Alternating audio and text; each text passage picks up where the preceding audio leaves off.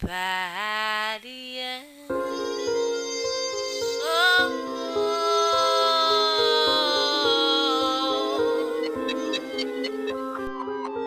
ah! Oi, gente, tudo bom? Eliara Alves aqui diretamente de Franca, começando mais um episódio aí do nosso podcast com minha mana Laia aí na voz também. Então, hoje a gente tá trazendo uma pessoa muito especial, uma irmã. Vocês vão adorar essa conversa. Eu tenho certeza que a gente mais para frente vai ter que chamá-la novamente, porque vai ser incrível, eu já sinto isso. Hoje a gente recebe a Ayana Morim, diretamente de Salvador, meu amor, porque a gente vai lá buscar esse povo. E é isso. Tô muito feliz com esse episódio de hoje, que eu acho que vai ser muito rico, vai ser uma troca incrível e vai ser demais trocar essa experiência com vocês.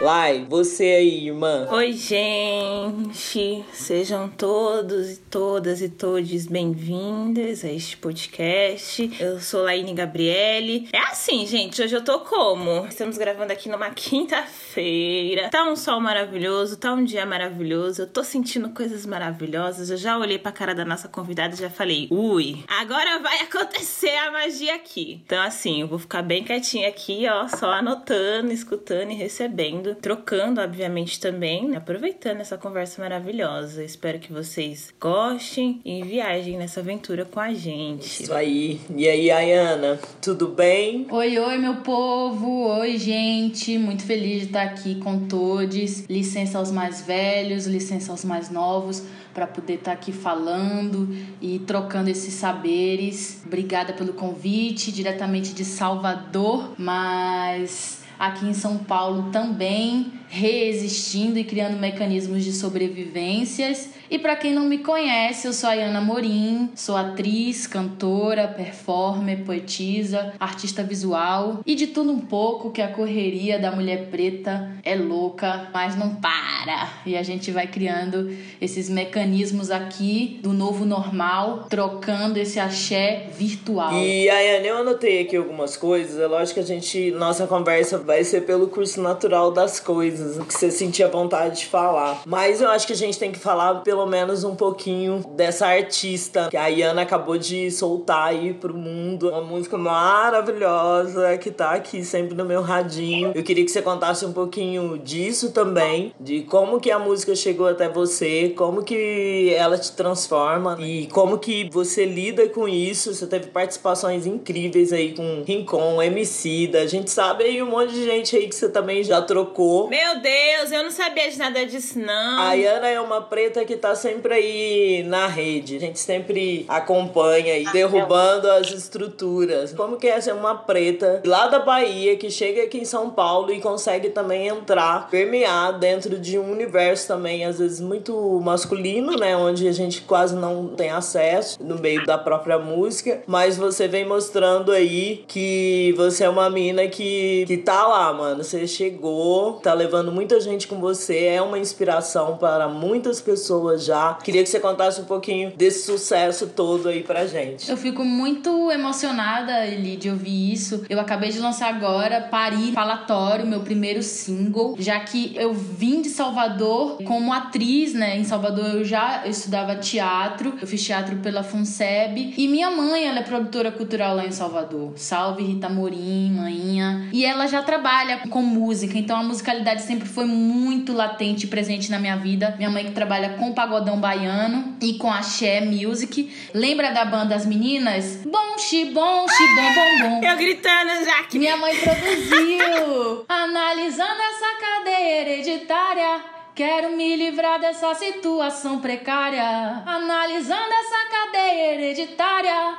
Quero me livrar dessa situação precária. Então, minha mãe, ela trampou com a banda As Meninas e eu vivenciei esse momento também, mesmo pequenininha, porque eu tenho 22 anos. Sou uma menina mulher que não tem medo e vim para São Paulo. Tinha acabado de fazer 19 anos. Vim depois do clipe Baiana de Emicida, porque foi um boom que despertou o meu trabalho enquanto multiartista que sou. Em Salvador eu já fazia parte de movimentos sociais. Meu pai, ele é sindicalista, ele é do Sindicato dos Aeroviários, meu tio do Sindicato dos Bancários. Ao negro também sempre foi muito presente na minha infância e adolescência. Então eu venho desses movimentos. Meus pais se conheceram em movimentos sociais, que é ao negro, e a minha avó também fez parte da história do Ile Aie, quando surgiu o Ile Aie, que é o primeiro bloco afro. Minha avó foi dona de galeria no aeroporto de Salvador, uma mulher pretona, dona de uma galeria no aeroporto de Salvador.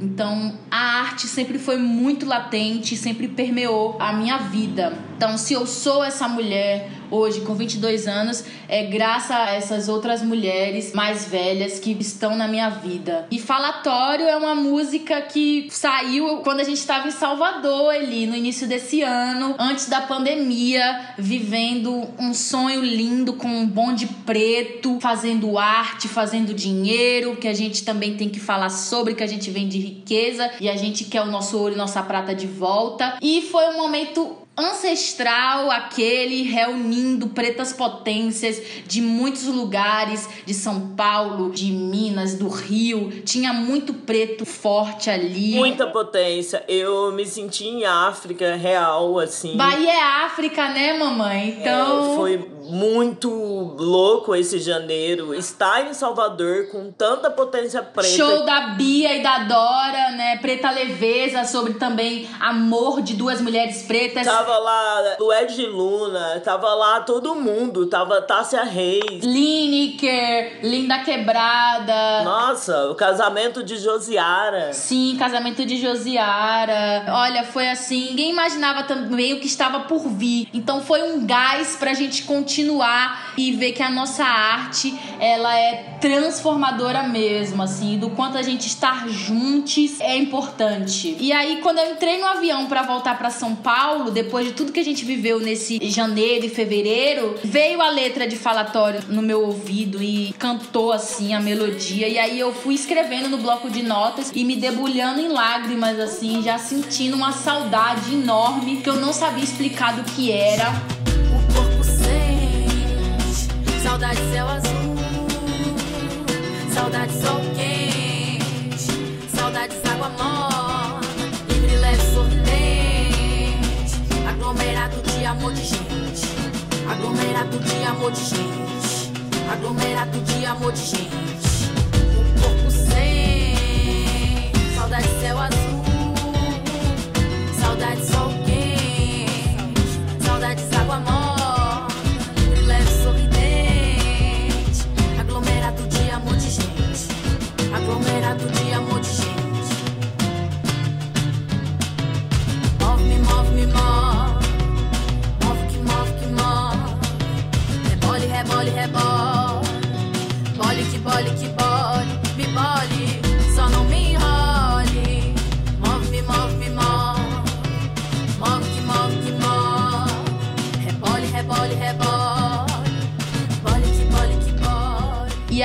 Corpo sente, né? Eu falo na música. E do quanto a gente tem que ouvir as mensagens das nossas corpas, do nosso corpo. A gente descarta e despreza isso. E aí eu consegui sentir, eu, eu busco sentir muito os impulsos e as mensagens que o meu corpo fala para mim. E escrevi, e assim que eu cheguei aqui, o Rick Irano, que é um amigo produtor musical, que tem um home studio na quebrada de Pirituba. Aí eu falei, ó, oh, amigo, que eu acabei de fazer. Ele falou, vem pra cá, vamos gravar, porque é isso. Aí eu comecei a falar, eu quero umas caixas, umas batidas, uns binimbal metalizados. Falação bem alto, vejo minha voinha bem pretinha, num belo domingo de sol, à espera daquele cozido.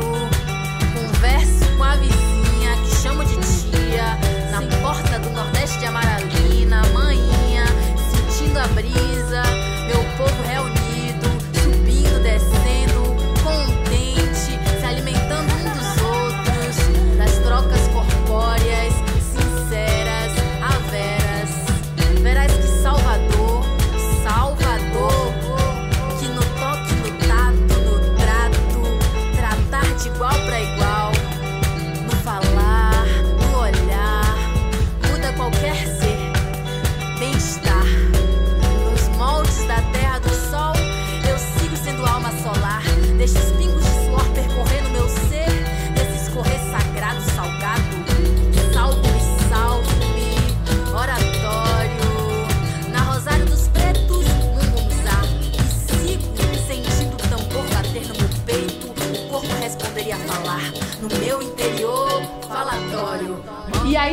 falatório. Eu já tinha algumas outras coisas gravadas para sair, mas veio a pandemia e aí não consegui mais encontrar o Rick. Mas tô com um EP musical para sair, mas consegui parir falatório.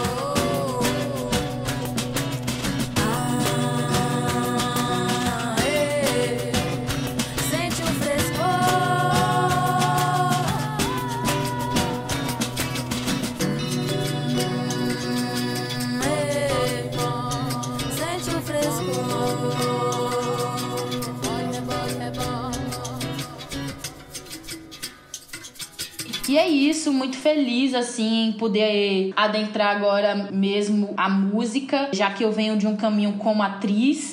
A Eliara falou, eu fiz o clipe Baiano do Emicida, fiz o clipe Rincon também. E entre outros artistas, acabei de fazer a assistência de direção, figurino e atuar o curta Cidade dos Anjos. Cidade dos Anjos, irmã, eu chorei, eu vi assim. Eu admiro muito, gente. Vocês estão entendendo? Gente, não, eu estou. Eu tô emocionada. Você me conhece, Eli, eu sou muito sensível, gente. Eu tô emocionada de verdade. Me sentindo muito inspirada. Sério, ai meu Deus, vou começar a chorar, gente, porque eu tô. E lá você também é maravilhosa, Eu com 22 estou anos. emocionada. Essa é a ideia desse podcast, trazer pessoas que nos inspirem. A gente sabe que aí atrás dessa história da Iana e todos os dias existe muito peso, muita dor, muito sofrimento, muita solidão, aquele rolê todo que a gente sabe. Só que, mano, olha que demais ouvir tudo isso e falar assim, pô, como não encher os olhos? É impossível. Obrigada. E muitas vezes eu não consigo dimensionar, assim, porque às vezes eu paro e penso e eu falo, nossa,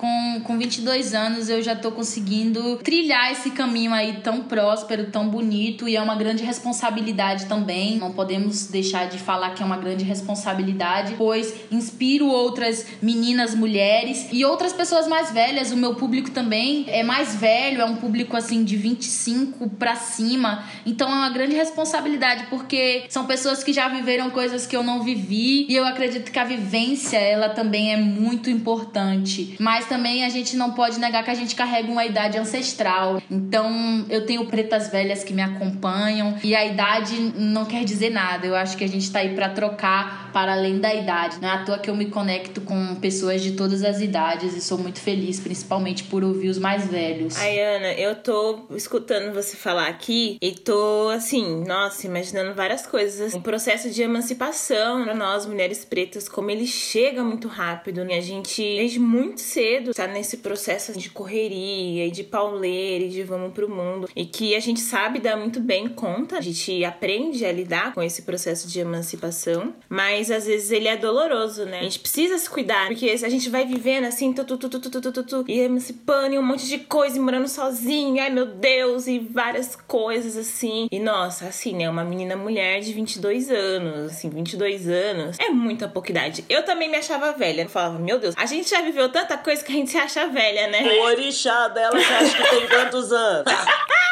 É. Mas aí, aí, Ana, como é se cuidar no meio de tudo isso? Quais foram os processos? Não é nem mais uma pergunta assim de tipo querer ouvir uma resposta, porque são vários caminhos. Mas, nossa, eu tô te ouvindo falar assim e entendendo, né, que existe todo um cuidado muito forte por trás de toda essa caminhada. E como o cuidado e o autocuidado, ele é importante no meio de todos esses processos, assim, que a gente vem passando. Sim, esse processo ele é muito doloroso, como você falou. assim. Esses dias eu fiz um trabalho interno para Discovery Kids de live e de Dia das Crianças, que foi montar um cenário e criar uma história de teatro de bonecos recicláveis junto com Renan Soares, que mora comigo aqui em São Paulo. E aí eu parei para pensar assim, é, setembro também é uma data, principalmente 22 de setembro, que é o dia dos IBG, do Zerê. Quanto eu me afastei da minha criança interior e o quanto esse processo é doloroso, que a gente não pode deixar a nossa criança interior morrer, porque é ela que nos traz essa alegria, essa sagacidade, essa expertise, a pureza, mas o comprometimento também. Percebam como as crianças quando elas vão brincar ou criar algo, elas têm uma dedicação, um comprometimento, mas tem uma leveza. E aí eu me arrumando também para ir apresentar a live e eu senti o quanto eu me afastei da minha criança interior para criar, buscar uma respeitabilidade nesse mercado. Fiz agora também uma, uma live para Unicef, que dia 11 foi o dia da menina. E aí veio para mim muitos desses trabalhos que foi para eu voltar essa minha criança interior e falar: "Nossa, a minha menina tá adormecida". Eu me debulhei em lágrimas assim também pensando o quanto a gente cria essas máscaras, essas personas para adentrar esse mundo artístico, em qualquer mundo profissional, até porque a mulher negra, quando ela quer a respeitabilidade,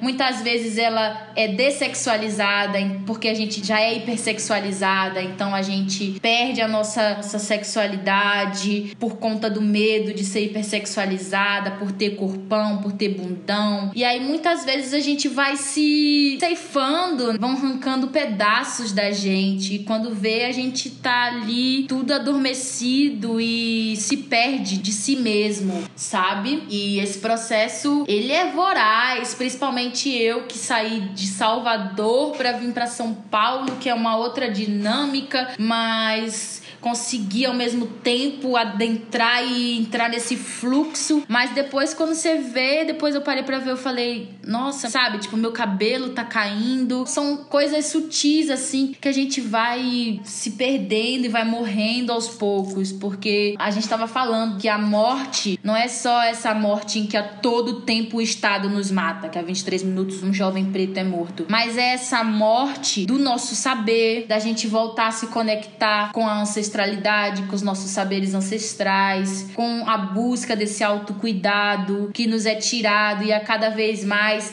é vendido como algo embranquecido e ah, yoga, mas a yoga é nossa, vem do Egito, da Kemética Yoga, de buscar a respiração, que agora é tão sagrada, a respiração, esse autocuidado mesmo, assim, se perceber, de sentir o seu corpo, seu corpo entra nesse lugar, como ele reage. A gente carrega totalmente a ancestralidade em nosso corpo e a gente despreza, mas também porque a correria é louca e muitas vezes a gente não tem esse tempo. O tempo tem se tornado cada vez mais sagrado. Eu acho que não é à toa que veio essa pandemia aí também pra gente ter tempo, dar tempo ao tempo e entender que tudo leva tempo, assim, que você vai plantar, tem que regar, tem que adubar a terra, às vezes tirar umas folhas que tá ali queimada ou morta ou com alguma erva que não é. E é o cuidar mesmo ali, aí vai crescer e aí vai florescer e que vai dar os frutos. Esse processo ele é contínuo e é um despertar mesmo assim. Cuidar da nossa saúde mental em conjunto com a nossa saúde espiritual, que é toda uma conexão ali. O nosso ori, ter paz no ori, saudar nosso ori, que é nosso primeiro que nos rege,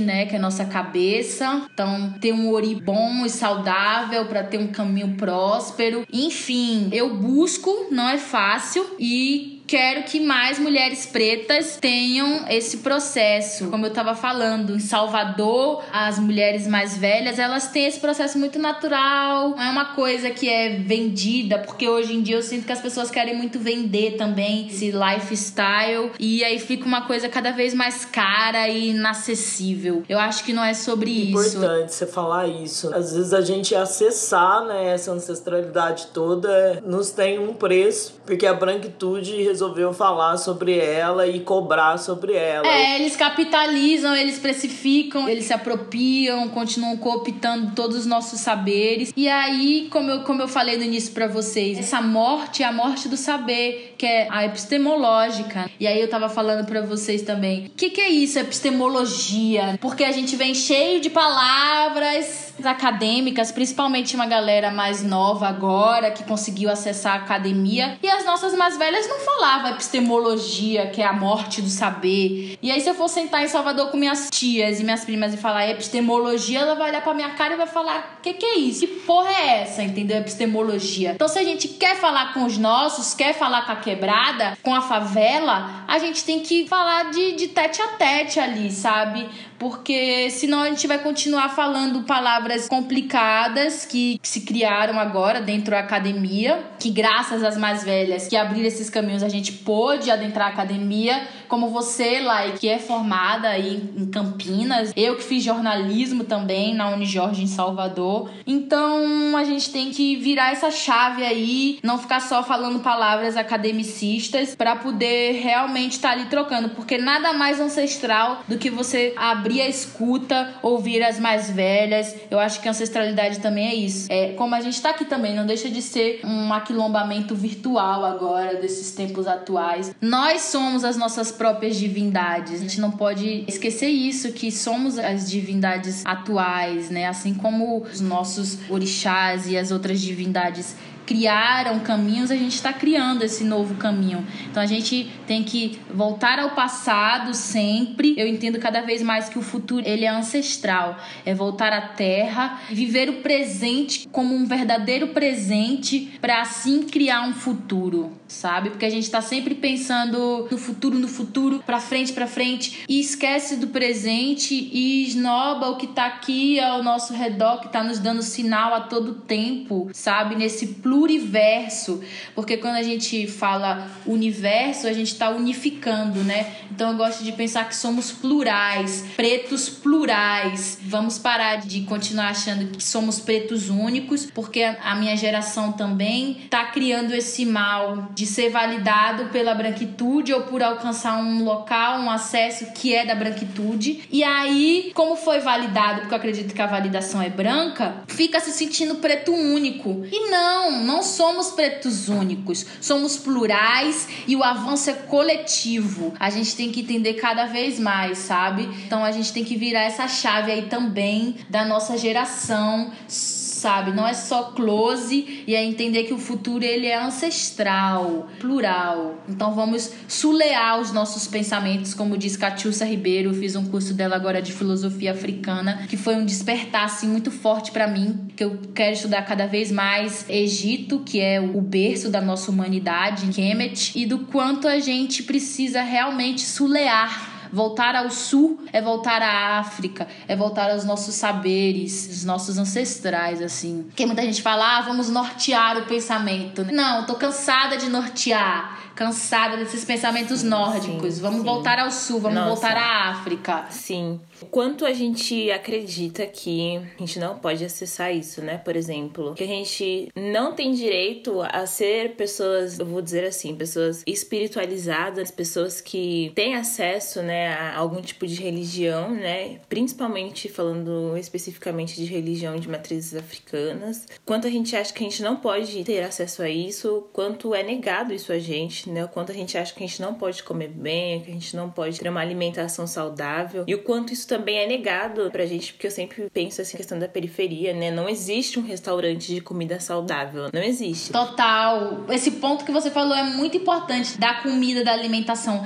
Tem todo um sistema também que é para nos matar através da comida. Eu tenho essa vantagem social por já ter se despertar e ter conseguido acessar lugares que outros e outros irmãos não conseguem conseguiram, de ter a comida como sagrada mesmo, como eu falei, da terra, do plantio, mas de entender que o que você come é alimento para o seu corpo, que vai lhe manter. E a favela tá ainda ingerindo ah, embutido, essas salsichas que são muito ruins, fritura, enfim. Como é que a gente faz então? Porque tem esse rolê todo que você falou, que eu super concordo, que é o da alimentação, da saúde mesmo, o que, que a gente tá comendo. Mas tem essa essa da favela não ainda ter esse tempo, né, de acessar isso e precisar comer ali o, o embutido ou não sei o quê, porque ela acha que. É porque é mais barato, é, né? É social também, né? Sim. Isso. É um total, porque existem várias maneiras, né, de existir o genocídio. Você tá dizendo que essa é uma delas. Sim, essa é uma delas. Faz muito sentido, assim, né? Que a gente gasta muito mais com esses embutidos, com esses processados. Né? Não estou dizendo aqui, eu sou uma pessoa que come carne, meu consumo de carne é assim, controlado. Não como todos os dias,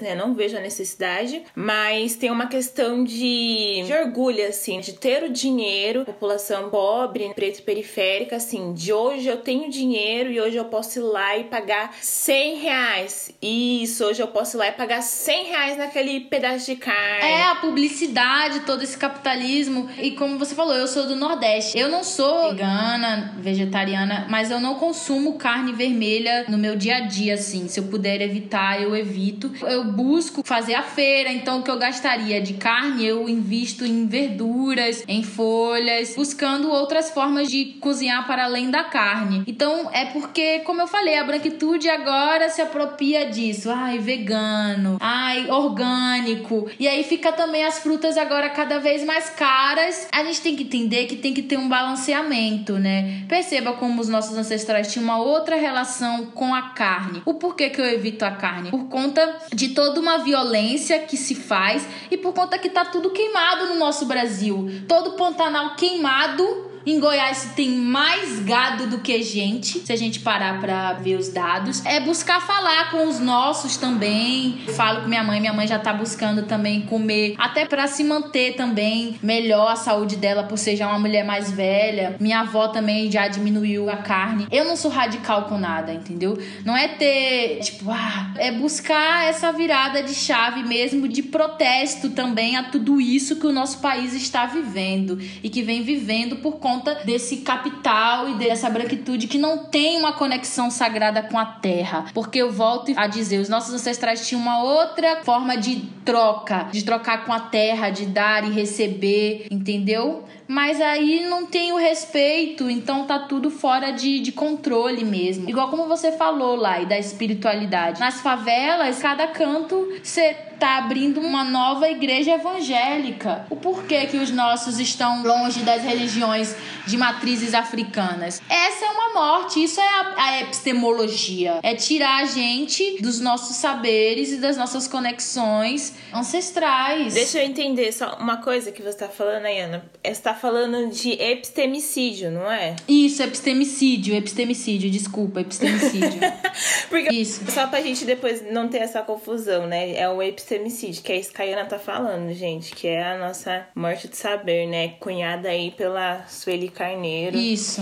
E eu fico pensando, sabe, Ana, você falou uma coisa que me tocou muito, que é de estar tá compartilhando com a sua mãe, né? As coisas que você vem aprendendo, assim. E o como é importante, né, gente, a gente compartilhar informação. Porque é isso, a gente não vai salvar todo mundo, né? A gente tem que entender que a gente não pode abraçar o mundo. Por favor, gente, vamos devagar. É. Peraí. Minha avó fala, não dá pra abraçar o mundo com as pernas. Não dá. Senão, primeiro cuida de você Sim. e depois. E é isso, né? Mas eu acho que um bom passo é esse, né? De compartilhar informação. Igual você falou que compartilhou com a sua mãe e ela tá pensando em novas formas, assim, né? De se alimentar, novos jeitos, né? De se pensar, possivelmente o corpo dela, né? E isso eu acho que é o que vai nos salvar, sabe? Em um outro momento. É deixar de achar que a gente é esses pretos únicos, não vai levar a gente pra lugar nenhum, para além do dali do que a branquitude nos permite. E compartilhar as informações, né, talvez talvez nos ajude a caminhar melhor, caminhando juntos, compartilhando as informações, né? Você sabe, eu sei um pouco, vamos conversar, vamos se ouvir, vamos trocar, né? Vamos aprender junto. E o quanto isso é potência, né, gente? Porque, meu Deus, eu adoro escutar. Nossa, eu adoro, adoro, adoro. A gente tá ouvindo e a gente tá aprendendo, a gente tá adquirindo informação. É muito importante essa troca, né? A gente trocar, trocar tecnologias. Igual a Ana falou do curso que ela tá fazendo.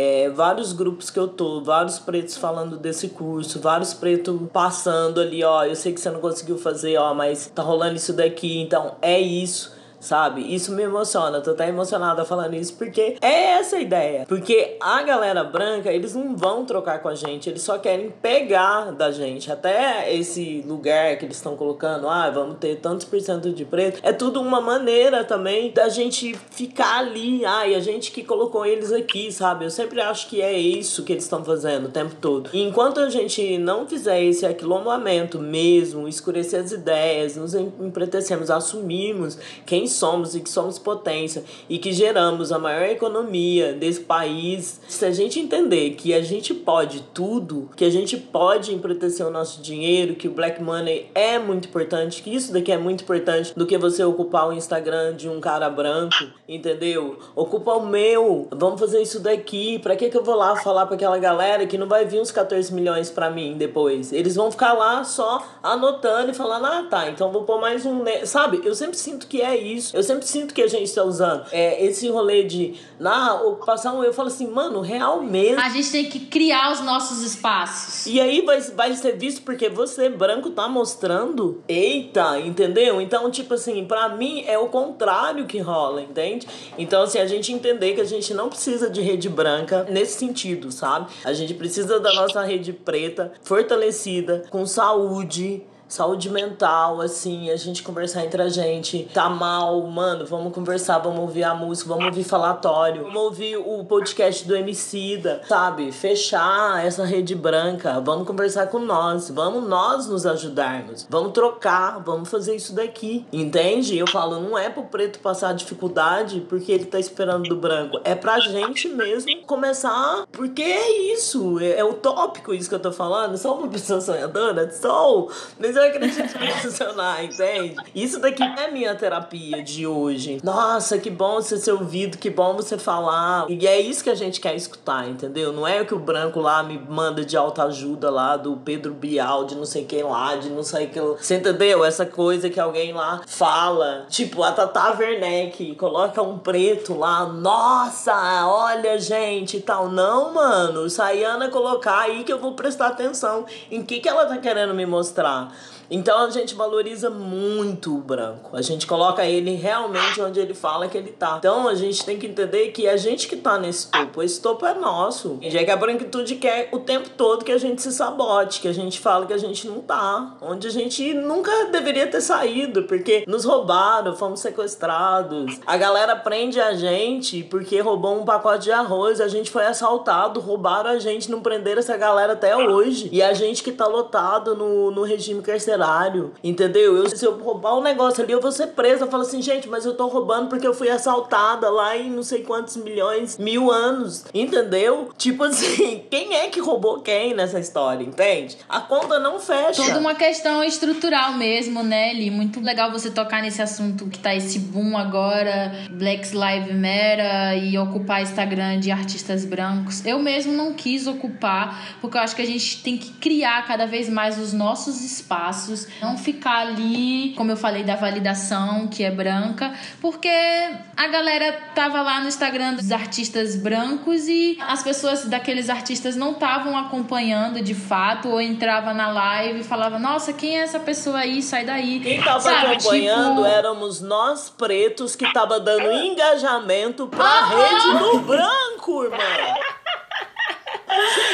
Gente, é o tal do algoritmo racista. Por que, que você acha que ele é? A gente ainda fortalece a rede do povo. Sim, entende? total. Era nós que tava lá na rede não sei de quem lá. Não eram os brancos, os 14 milhões de seguidores. Tinha lá os 5 mil pretos olhando, entendeu? E aí você falou de utopia, eu me lembrei de um livro que é Afrotopia, do Feuin Sarr que fala também sobre toda essa questão. Não é uma utopia tudo isso que você falou, não, ele é uma afrotopia mesmo e que a gente possa cada vez mais criar os nossos espaços. Estamos cansados de ocupar e ocupar e a gente quer agora criar os nossos espaços. Então, se a branquitude quiser chegar junto para se aliar, é nos dando esse aqué, esse dinheiro, entendeu? Fazendo essa reparação com dinheiro, porque é sobre isso. A gente vive também num sistema capitalista, não podemos ser hipócritas e falar, ah, o capitalismo vai acabar, e não, não, não, não, não vai acabar. E a gente quer viver bem, a gente quer comer bem, a gente. Eu quero pagar pra eu ir no teu show, eu quero trazer teu show pra Franca, eu quero pagar a produção inteira, entendeu? Eu preciso. Pois é. é. sobre isso. Quer ir num restaurante legal, a gente quer ter um telefone bom, a gente precisa dizer que quer. Porque parece que é pecado, é uma heresia falar que preto quer dinheiro. Eu lembro que quando o Emicida começou a fazer as camisetas da Lab, as roupas tal, e aí aparecia na rede lá o valor das peitas, das camisetas, a galera pegava e falava assim: Ô louco, não acredito, olha que caro, não sei o quê. Aí, tipo assim, mano, olha o preconceito, o racismo, como ele é tão foda.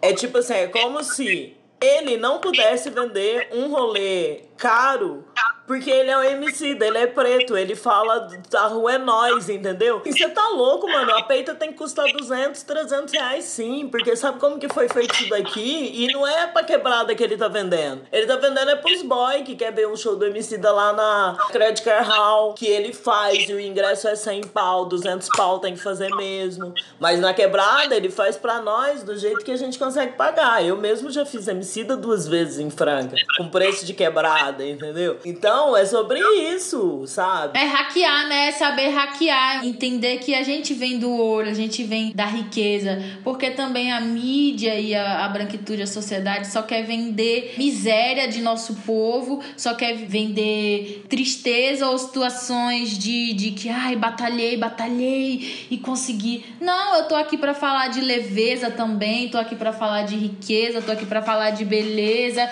Como você falou, ali a gente pode tudo e que os, os nossos entendam isso, que a gente possa ser o que a gente quiser e que a gente possa falar também de riqueza, de beleza. Mansa Musa, né, que é um dos caras mais ricos do Império do Mali. Mansa Musa, Ketkin Farafina, tem uma pesquisa, é uma mestra para mim, e ela fala de Mansa Musa, né, que ele era tão rico no Império do Mali que ele jogava ouro para cima. E isso nunca foi nos ensinado, né? Porque só vem de isso de África assim, né, que é miséria e dor, enfim. E a nossa riqueza também é a riqueza imaterial. A gente carrega a riqueza material, mas a nossa riqueza ela é imaterial. Perfeito!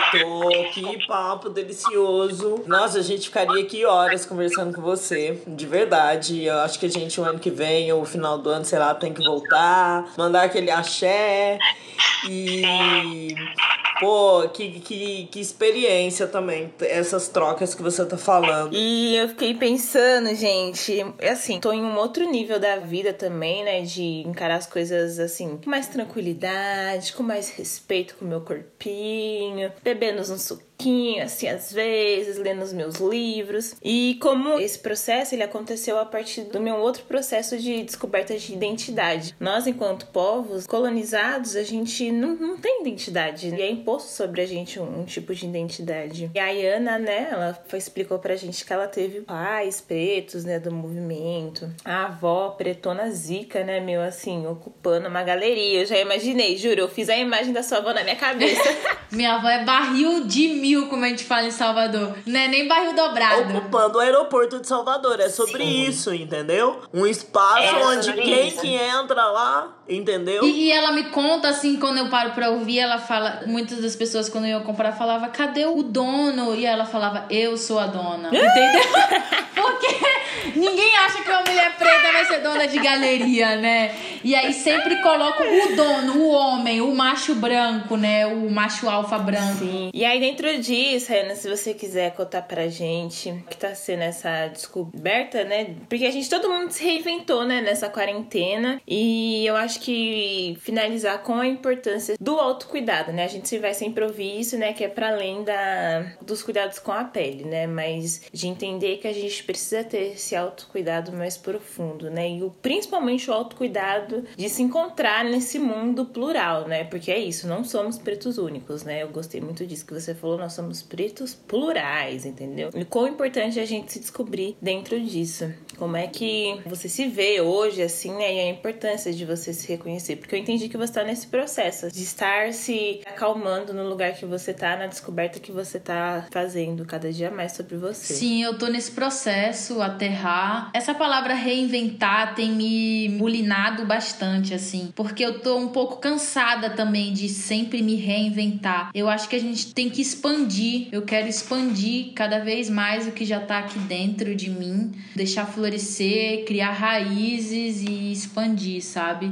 Tô nesse processo de expansão mesmo. A palavra reinventar parece que eu tô a todo tempo me desfazendo para poder me refazer. Eu não tô me desfazendo.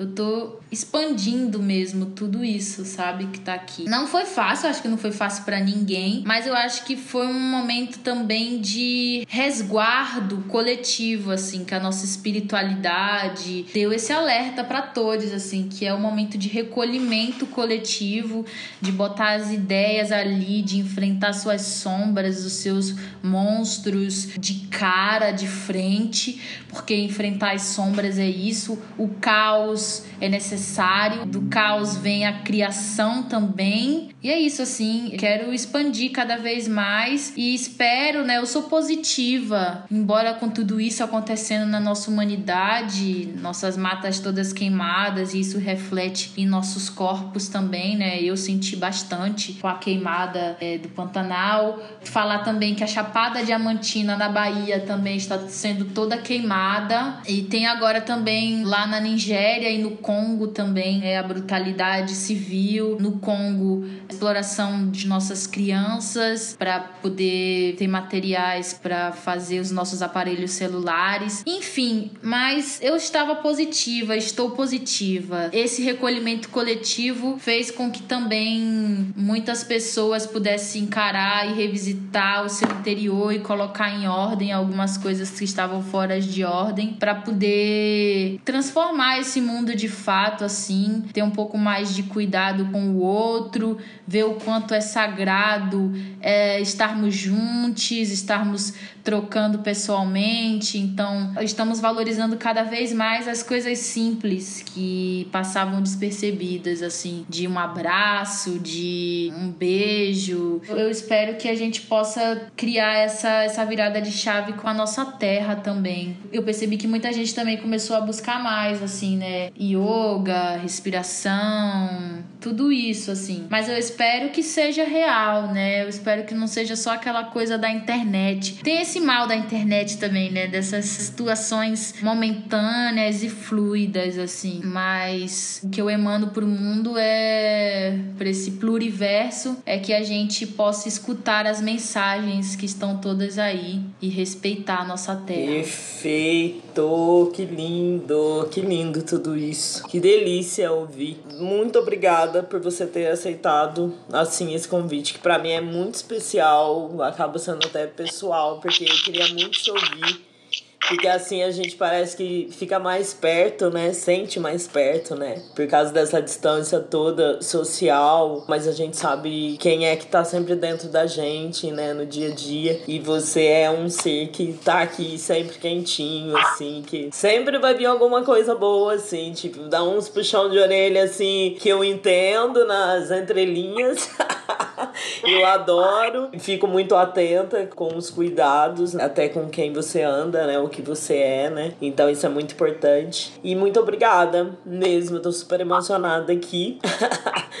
e vou terminar com você, encerrar, com uma brincadeirinha assim. E a, a voz é muito importante, né? Eu sempre falo que rádio, é uma, o podcast para mim ele é praticamente um rádio. E rádio, gente, é onda sonora, né? Ele vai em ondas. Então é tipo, é um negócio muito sério, é muito, sabe, assim. A palavra é axé, né? É esse afroafeto. Uma outra coisa, essa pandemia veio também para unir pessoas que estavam distantes de uma maneira ou outra com a tecnologia e também para eu penso que algumas máscaras estão no rosto, mas outras máscaras caíram também. Então, tem pessoas que saíram de nossas vidas e outras que a gente confirmou para ficar também. Enfim, assim, seguimos, seguimos entendendo quem quem tá. É isso, é muito importante você ter falado isso, porque às vezes essa mana tava lá sozinha, com tanta coisa, com tanta potência pra pôr pra fora, mas não tava sendo acolhida, não tava sendo, entende? Então isso é muito importante, porque essas redes têm salvado muito, sabe? A saúde mental, você tá produzindo, às vezes você não tá ganhando nada, mas já tá ganhando, entende? De fazer isso, de tá aprendendo também. Isso que é a riqueza imaterial que eu falei, né? A gente tá ali trocando e se potencializando a todo tempo. E eu amo podcast, você falou dessas ondas sonoras, assim, eu amo podcast, é uma coisa da atualidade, assim, mas que vem do rádio, né? Então essas ondas elas batem e fica e reverbera, a palavra é axé e é poder. Parece que ela já respondeu o meu bate-papo. Então, mas. Eu vou falar algumas coisas, às vezes é uma palavra. Você pode falar em uma palavra ou numa frase, ou da maneira que você sentir, ou se não quiser. O silêncio também é uma palavra, uma maneira de responder. Então vamos lá. Ancestralidade. Terra. Mãe. Rita, manha Rita. Olha. Coletivo. Preto. Pretes. Pretas. Potências. Cota. Não é esmola. Bia Ferreira. Cor. Preta. Baiana. Aiana. Aiana Baiana. Falatório. Aglomerado de amor de gente. Quente. Praia, solar. Família. Nordeste de Amaralina. Minha favela. Agora eu queria que você encerrasse esse nosso podcast deixando uma mensagem para todo mundo que tá te ouvindo, que a gente nem imagina quem são, mas a gente já sabe que somos muitos. Porque aqui já somos multiplicadores. É, queria que você fechasse essa nossa conversa deliciosa com uma mensagem aí para quem vai te ouvir. Muito agradecida pelo convite lá, Eli, e a todos que chegaram até aqui vim ouvindo e trocando com a gente esses saberes. E o futuro ele é ancestral, digo e repito, o futuro é ancestral e que a gente possa voltar aos saberes de nossas ancestrais. É isso, avante, sem medo. Prosperidade preta, muita prosperidade nessa terra. Axé. Axé. Meu Deus, eu estou arrepiada. Sério, gente. Obrigada, amo. Muito obrigada mesmo, muito axé. Obrigada, Lai, mais uma vez estar aqui. Ah, ah. Podcast Fala Mesmo Preta tem o apoio cultural da Duckbill. A Duckbill é uma rede de franquia dos mais autênticos cookies americanos e dos mais variados cafés. São mais de 100 franquias espalhadas pelo Brasil. Entre no site www.duckbillcooks.com e saiba onde está localizada a Duckbill mais próxima de você e corra para saborear os melhores cookies e cafés. Ah, ah.